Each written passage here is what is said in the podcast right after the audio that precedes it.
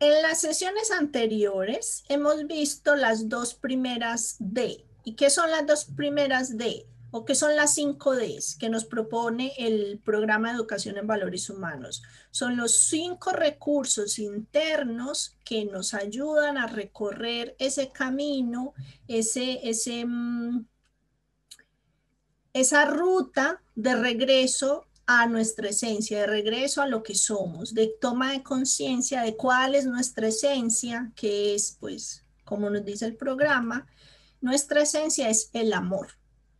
Y para llegar hasta ese punto, porque teóricamente lo podemos decir, pero para experimentarlo, para vivirlo, para integrarlo en la cotidianidad, en el cuerpo, en las emociones, en los pensamientos, pues nos entregan cinco recursos o nos dice el programa que hemos nacido con cinco recursos que tenemos a la mano y que lo que necesitamos hacer es cultivarlos.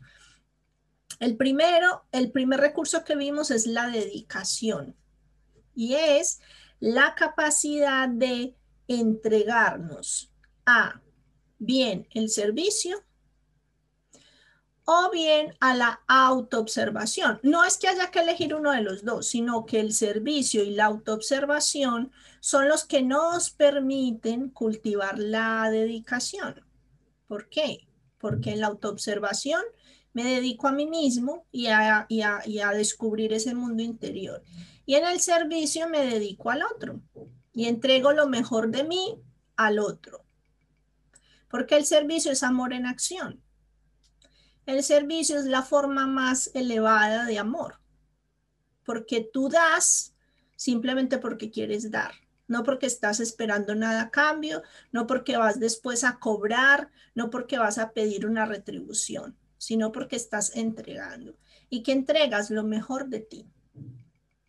la segunda de o el segundo recurso es la devoción que lo decíamos, se comprende también como entrega y aceptación. ¿Y qué significa eso? Significa entregarnos a la vida, entregarnos al propósito, entregarnos y ser conscientes de que nosotros no tenemos el control de todo, no sabemos todo lo por qué pasa lo que pasa y no conocemos el futuro. Entonces, Tampoco sabemos muy bien em, qué va a pasar, cómo va a ser, de qué manera, y sin embargo luchamos todo el tiempo por controlarlo. Entonces, la entrega nos permite confiar. ¿Y cómo podemos reconocer que confiar es como un buen negocio, o sea, una buena idea? A través de la gratitud porque con la gratitud tú puedes reconocer todo lo que sí eres, todo lo que sí puedes, todo lo que sí tienes, todo lo que sí sabes. Y si se dan cuenta muchas veces, todo eso por lo que agradecemos no depende de nosotros. O sea, el haber nacido en un lugar en el que hay un montón de recursos, no, no fue porque nosotros eh, controlamos o conscientemente controlamos. Hay quienes dicen que sí, pero no nos vamos a meter en esas teorías. Pero en principio hay muchas situaciones que se nos presentan y que son dignas de ser pues de, de, tener gratitud por ellas, pero que nosotros no hicimos mucho por, para eso. O sea, muchas veces recibimos algo que, que no hemos pedido y es buenísimo para nosotros, ¿no? O nos pasa algo o nos ofrecen algo o conocemos a alguien que nos abre un montón de oportunidades y nunca pedimos conocer a esa persona o nunca pedimos eh, que nos pasara eso en particular. Sin embargo, fue muy bueno. Entonces, el reconocer todo eso que llega a nuestra vida y que alimenta nuestra vida y que enriquece nuestra vida, nos permite ver que aunque no controlemos todo, estamos bien dentro de lo que podemos estar como decía Toñi, yo ahora no tengo que hacer muchas cosas o no tengo que preocuparme por muchas cosas que otras personas sí se tienen que preocupar. Y por eso estoy agradecida, ¿no? Porque nuestro cerebro está siempre enfocado en lo que no tengo, lo que no puedo, lo que no hago, lo que no soy, porque está entrenado para que para garantizar nuestra supervivencia. Y no solo supervivencia física, sino también como nuestra imagen, nuestra identidad. También el cerebro está muy preocupado de, de garantizar nuestra, de cuidar la imagen que tenemos de nosotros mismos. Entonces, a través de la autoobservación, nos podemos ir desprendiendo de esa imagen que muchas veces es congelada y que no nos ayuda, porque nos apegamos a ideas que tenemos de nosotros mismos y muchas veces esas ideas nos hacen sufrir. Por ejemplo, si yo pienso que no me puedo equivocar, que tengo que tener todas las respuestas a todas las preguntas que me hagan, Em, y tengo esa idea de mí, me hacen una pregunta, yo no tengo la respuesta, voy a sufrir mucho, porque voy a sentir que, que esa imagen mía de que lo sé todo está en peligro y que no puede ser, que yo tengo que saber, porque es que siempre he sabido. Pero cuando me desprendo de esa idea y digo, pues realmente lo sé todo, o sea, realmente tengo tan, capacidad para saberlo todo? Pues no, porque no hay nadie en el, mundo que lo sepa todo, ni nadie que tenga todas las respuestas. Es, al final eso es soberbia. Entonces, cuando empiezo a observar cuáles de esas ideas que tengo sobre mí mismo, lo que hacen es que me, me son una carga, eh, no me aportan, me cierran puertas, me cierran posibilidades. Una persona que sabe, que piensa, que lo sabe todo y que tiene todas las respuestas, se pierde la oportunidad de aprender. Porque ya no escucha, porque yo ya lo sé todo. No, yo no tengo, yo no necesito saber nada, yo no necesito escuchar a nadie más, yo ya me las sé todas. Entonces se pierde la oportunidad de aprender. Entonces, ¿qué nos dice el programa? Que la entrega, la dedicación, la devoción nos lleva a la disciplina. Porque cuando tú te dedicas a una causa y te dedicas a tu causa, que es la búsqueda de tu, de tu, de tu identidad más profunda, y lo haces confiando en el proceso, con aceptación, con entrega, con devoción, empiezas a tomar unos hábitos, unas rutinas, unas prácticas que son las que te ayudan en ese proceso. Y para que esas rutinas, esos hábitos y esas prácticas tengan resultados, necesitas disciplina. Y disciplina no como, como algo impuesto desde fuera, como el profesor o el papá o la mamá cuando nos reñían y nos pegaban y nos decían, bueno, nos pegaban, suena como, oh, maltrato, pero sí, te daban un, un buen sacudón, un buen espabilate y ya te ponías atento.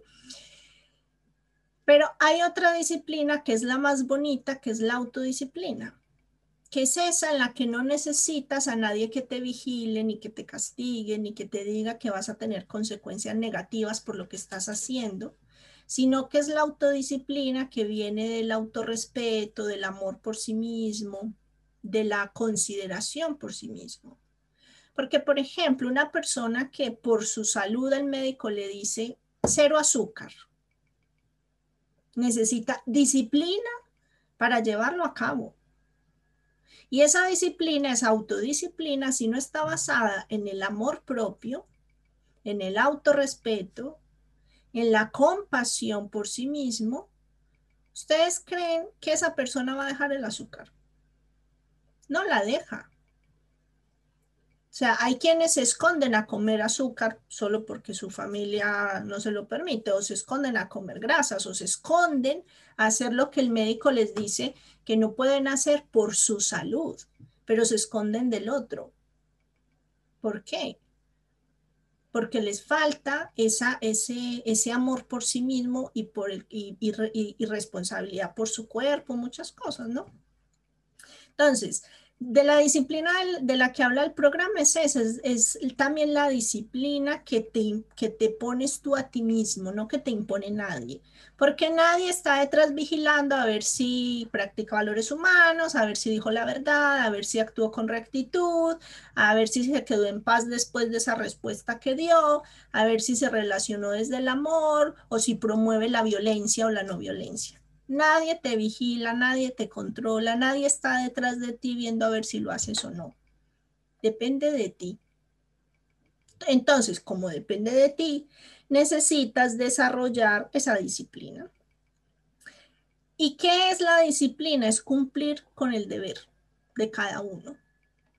Y cada uno sabe cuál es su deber. Y cada uno sabe qué es lo que necesita profundizar o desarrollar.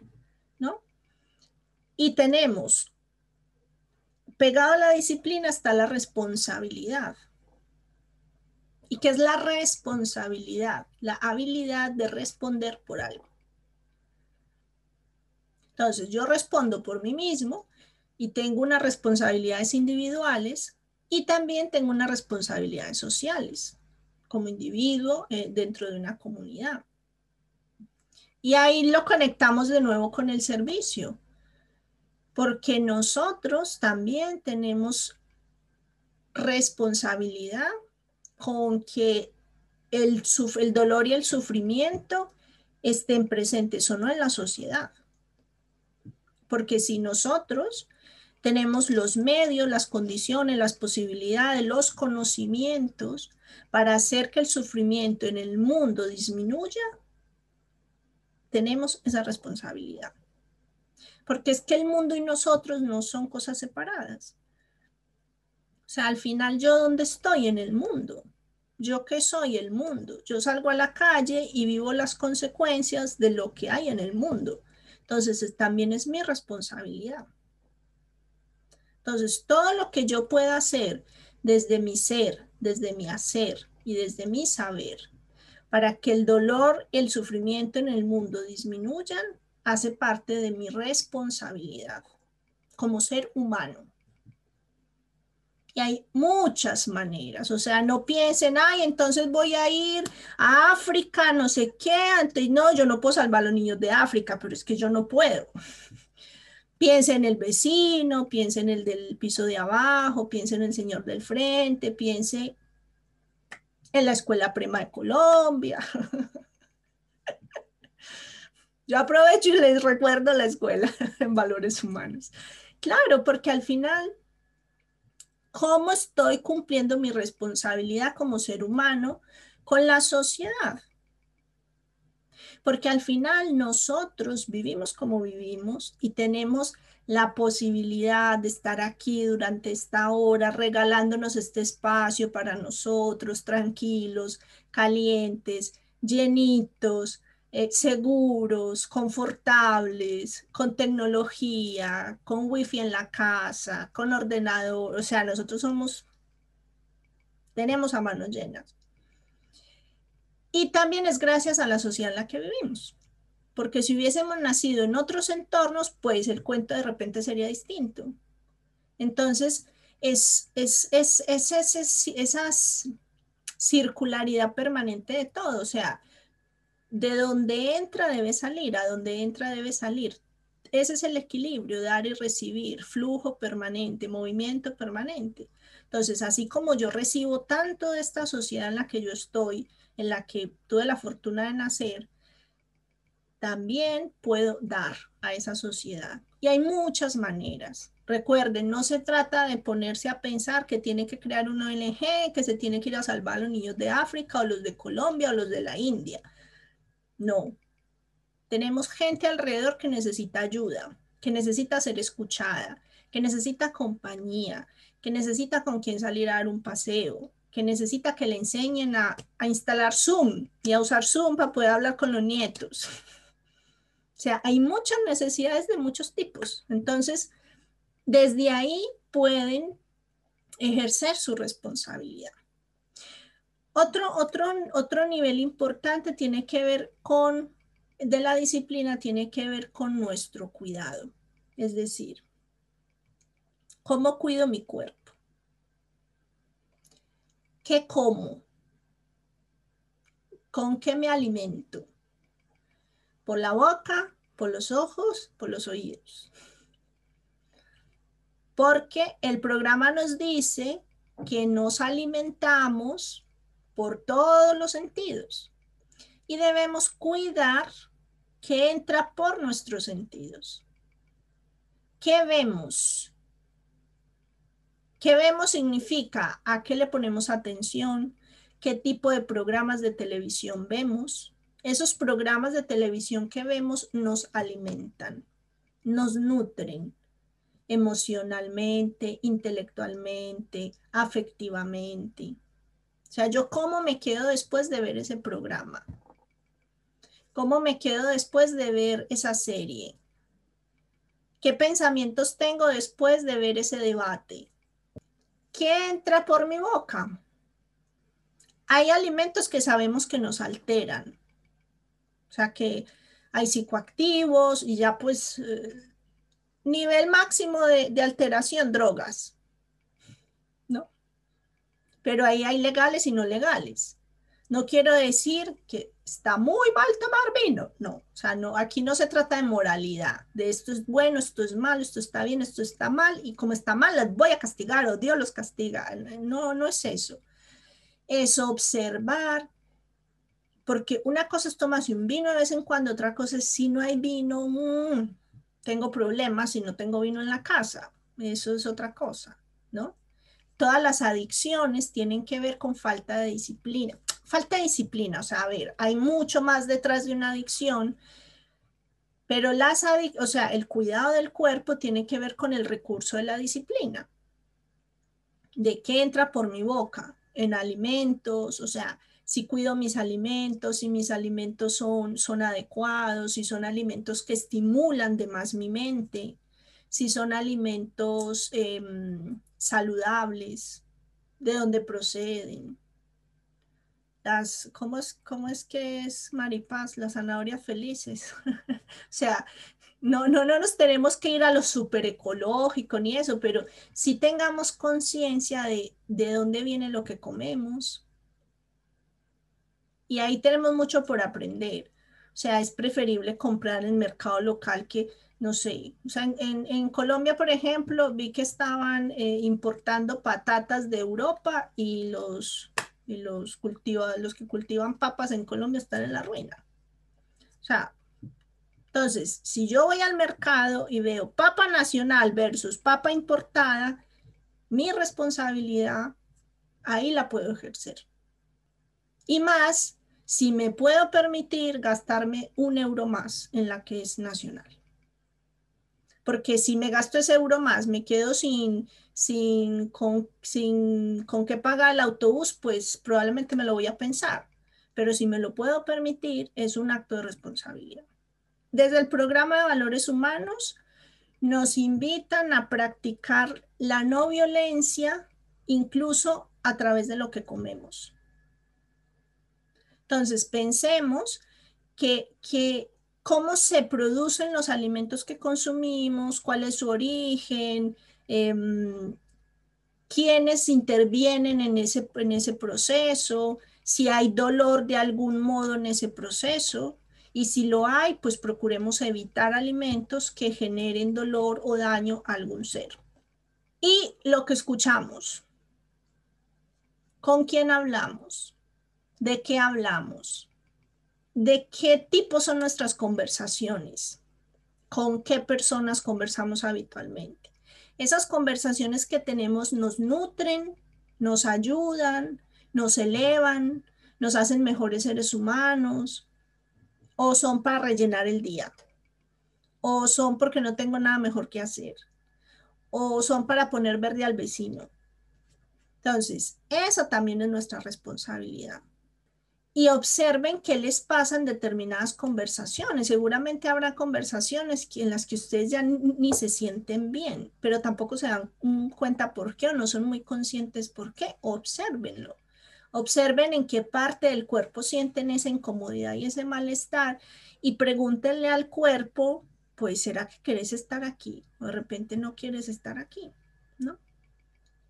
Entonces, hay muchos, hay, hay muchos otros elementos que tienen que ver con la, con la disciplina em, y que al final eh, la disciplina tiene que ver con el autocontrol. Por eso les decía también con la autodisciplina. Entonces, por ahora lo vamos a dejar aquí para que alcancemos a hacer la meditación.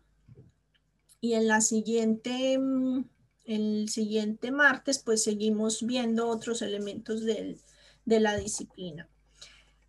Por ahora, pensemos, cada uno piense como tarea, piense en qué aspecto de su vida va a empezar a practicar disciplina. Recuerde, puede ser eh, a nivel social con llevar a cabo alguna acción puntual, pero como hábito, como, como, como rutina, o sea, que lo tome como una costumbre. Hacer servicio en algún sitio, porque el servicio, aunque es de la dedicación, pues también implica disciplina. O sea, recuerden que estas cinco Ds no están desconectadas, sino que están conectadas. O bien, observe cómo em, lleva el autocontrol a su cuerpo, en lo que escucha, en lo que come y en lo que ve. Entonces, un ejercicio puede ser estar atento a las conversaciones que tiene y si esas conversaciones no son edificantes o fructíferas, o cambiarlas y poner otro tema, o dejar de tenerlas. O sea, a veces hay personas con las que uno al final, pues, deja de compartir, porque el contenido de sus conversaciones, pues siempre eh, después, miren, hay personas con las que ustedes hablan y dicen, ay, es que me gusta tanto hablar con esta persona porque quedo como liviano, como, como bien, como con optimismo, como alegre, como con ganas de vivir. Y hay gente con la que hablo que me deja arrastrado por el suelo.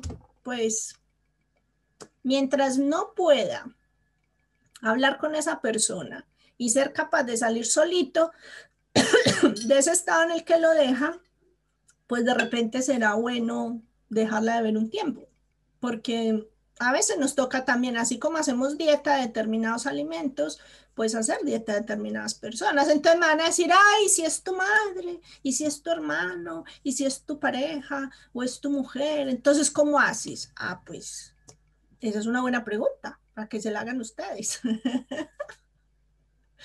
claro, porque a veces no, es que como es mi madre, ya, pero le puedes poner ciertos límites a tu mamá y cambiarle las conversaciones y traerle conversaciones nuevas y mostrarle otras, otras, no convencerla de nada, pero de repente ya no tiene de dónde, de dónde, cómo ver otras opciones, tú se las puedes mostrar, ¿no? Sin evangelizar ni convencer ni nada de eso, porque nada de eso nos, nos interesa. La mejor manera de llevar, de inspirar a otros es a través del ejemplo, no de lo que les decimos sino de lo que ellos ven en nosotros. Y cuando ellos ven que nosotros lo hacemos distinto, que vivimos distinto, que reaccionamos distinto, que al final estamos bien a pesar de todo, nos preguntan. Y ahí es cuando les contamos. Entonces, cada uno elija si va a vigilar sus conversaciones y dejar las que no le sirven, si va a vigilar lo que ve y dejar lo que no le sirve, o si va a vigilar lo que come y empezar a seleccionar, diga, esto provocó dolor a alguien, pues no me lo como. Esto viene de no sé dónde y lo consigo aquí más cerquita del vecino o del fulano que vive a dos horas de mi casa y no a 20 horas. Pues me como el del fulano que vive más cerca a mi casa, aunque me cueste un euro más. Si me lo puedo permitir, eso también es responsabilidad. Muy bien. Vamos entonces a hacer la meditación.